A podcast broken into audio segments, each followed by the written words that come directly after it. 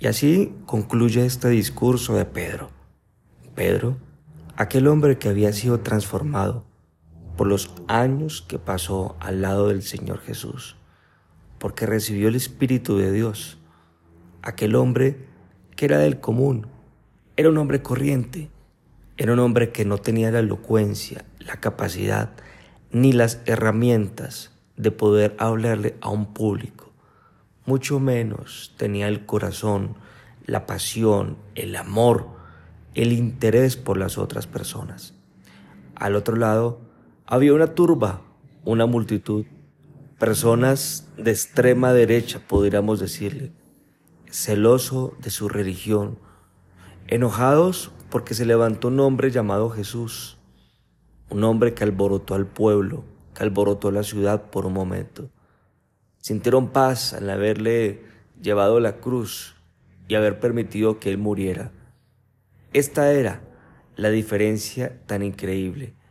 Un pueblo difícil de hablarle de un mensaje revolucionario y transformador como el de Jesucristo y un hombre que aparentemente había sido débil, un hombre del vulgo sin letras.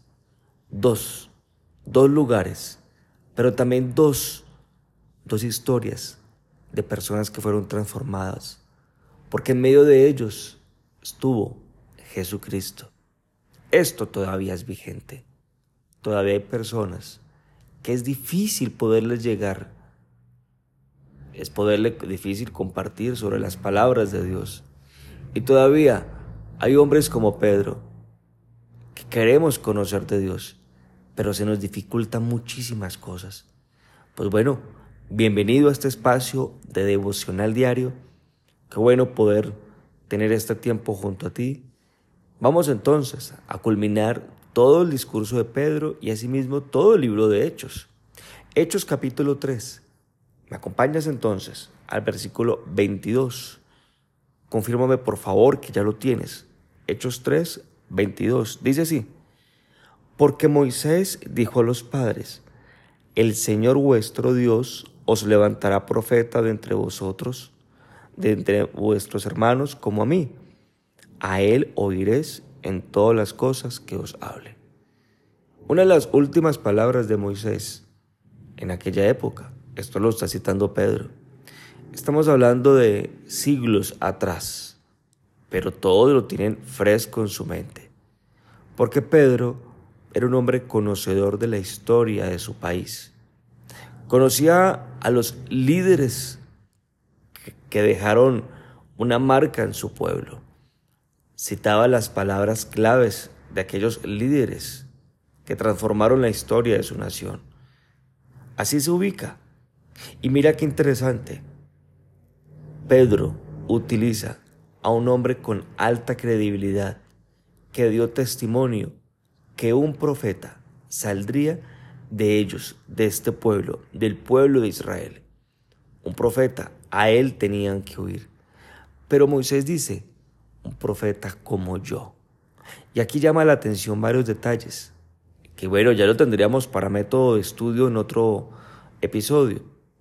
Moisés dice, un profeta como yo. Moisés sacó al pueblo de Egipto a la tierra prometida. ¿Te acuerdas? En Egipto eran esclavos y dejaron de ser esclavos para ser libres y nunca más volver a ser esclavos. Para ello, tuvo que haber salido el pueblo de Israel con mano poderosa, después de unas plagas y después de que el mar se abrió. Fue algo sobrenatural. No se podían las fuerzas humanas, tenía que tener la intervención de Dios. Ahora, Jesucristo. En el libro de Romanos capítulo 6, versículo 20, dice que nosotros éramos esclavos al pecado Jesucristo nos dio libertad del pecado. Seguramente no lo sabíamos, pero todos nosotros, antes de invitar a Jesucristo a nuestro corazón, éramos esclavos, esclavos al pecado. Pero cuando recibiste a Jesucristo en tu corazón, dejaste de ser esclavo del pecado. Y aunque hoy peques, el pecado no tiene poder en contra de ti. ¿Por qué? porque Jesucristo ya pagó todos y cada uno de tus pecados. Claro, por eso dice, un profeta como yo. Moisés trajo libertad a un pueblo. Sin embargo, Jesús trae libertad a todo aquel que cree en Él y le da la vida eterna. El pecado no me permite tener la vida eterna, pero ahorita soy libre del pecado porque recibí a Jesucristo. Eso está enseñando Pedro a este pueblo. Eso Pedro te está enseñando también a ti, a mí. Qué interesante. Y qué verdades tan profundas. Lo que vivió Moisés fue una sombra de lo que sería Jesucristo. Lo que vivió Moisés, este hombre, fue trascendental, fue necesario para poder entender qué iba a ser Jesucristo. Por eso lo cito, fue una sombra. Moisés fue una sombra de lo que sería el ministerio de Jesús. La luna es un pedacito de lo que podemos ver de lo tan grande, poderoso que es nuestro sol en nuestro sistema solar. Ahora, continúa Pedro con el versículo 23, dice así, y toda alma que no oiga aquel profeta será desarraigada del pueblo. Y todos los profetas desde Samuel en adelante, cuantos han hablado, también han anunciado estos días. No simplemente dice Moisés, dice todos los profetas, desde Samuel en adelante. Cada uno de ellos, Samuel, David, todos profetizaron sobre esto que está pasando. Entonces, un discurso como el de Pedro debe contener fundamentos, debe tener bases.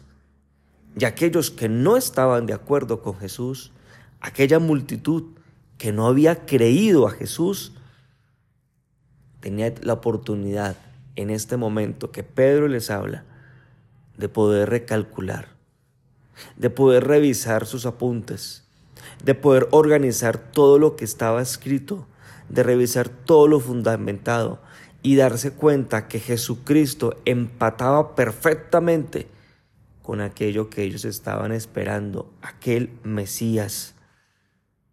Ahora encontramos la conclusión, aquella pregunta, aquella pregunta de Pedro, la respuesta, ¿quiénes son ustedes? ¿Ustedes quiénes son? Porque encontrando la respuesta a toda la vida de Jesucristo, a todo lo que enseñan los profetas, nos da la respuesta a la pregunta, vengan ustedes quiénes son, quiénes somos nosotros. Versículo 25. Vosotros sois los hijos de los profetas y del pacto que Dios hizo con nuestros padres, diciendo a Abraham, en tu simiente serán benditas todas las familias de la tierra. Mira, que dice, ustedes son hijos de los profetas, son hijos del pacto, son hijos de Abraham. Ustedes son los que bendecirán todas las familias de la tierra. Ahora, Pedro rescata la identidad. Esa palabra es clave. Tú que me estás escuchando, identidad. Le recuerda quiénes son y les da también un propósito. Jesucristo es fundamental para que suceda esto. Porque si ustedes creen en Jesucristo, le creen a los profetas, eso le dice Pedro a ellos. Si ustedes creen en Jesucristo, creen en el pacto, porque el que sabe quién es, le es fácil responder cuál es tu propósito. ¿Y cuál es el propósito de los descendientes de Abraham, de los que creen en Jesucristo? Bendecir a las familias de la tierra. Hoy en día, la gente es muy fácil que pierde la identidad. Se le olvida quiénes son y mucho más se les olvida cuál es su propósito. Ahora entendemos claramente que en este discurso Pedro fundamenta la vida de Jesucristo, exhorta, pero también consuela, pero también les dice a ellos quiénes son. Pues tú que me estás escuchando, tú y yo somos hijos también de los profetas por medio de Jesucristo. Somos hijos de Abraham por medio de Jesucristo. Nosotros somos del pueblo de Dios porque recibimos a Jesús en el corazón.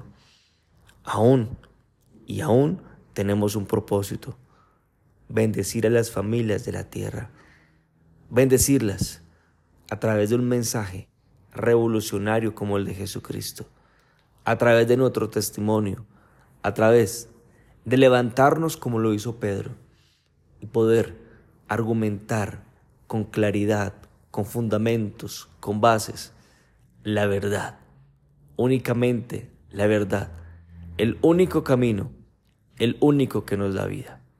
¿Me acompañas? Y hacemos una oración en esta mañana. Padre lindo, quiero darte gracias por este nuevo día que nos das. Es una bendición empezar este día tomado de tu mano, aprender contigo tantas cosas.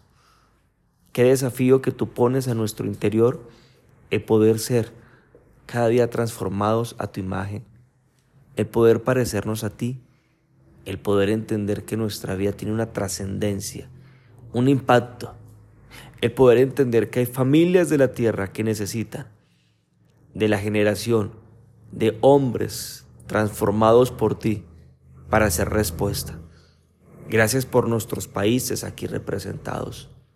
Extiende una bendición para todos, para que nosotros podamos ser sal a la tierra, para que podamos ser luz en las tinieblas y podamos bendecir. Te pido tu bendición entonces, en el nombre de Jesús. Amén y amén.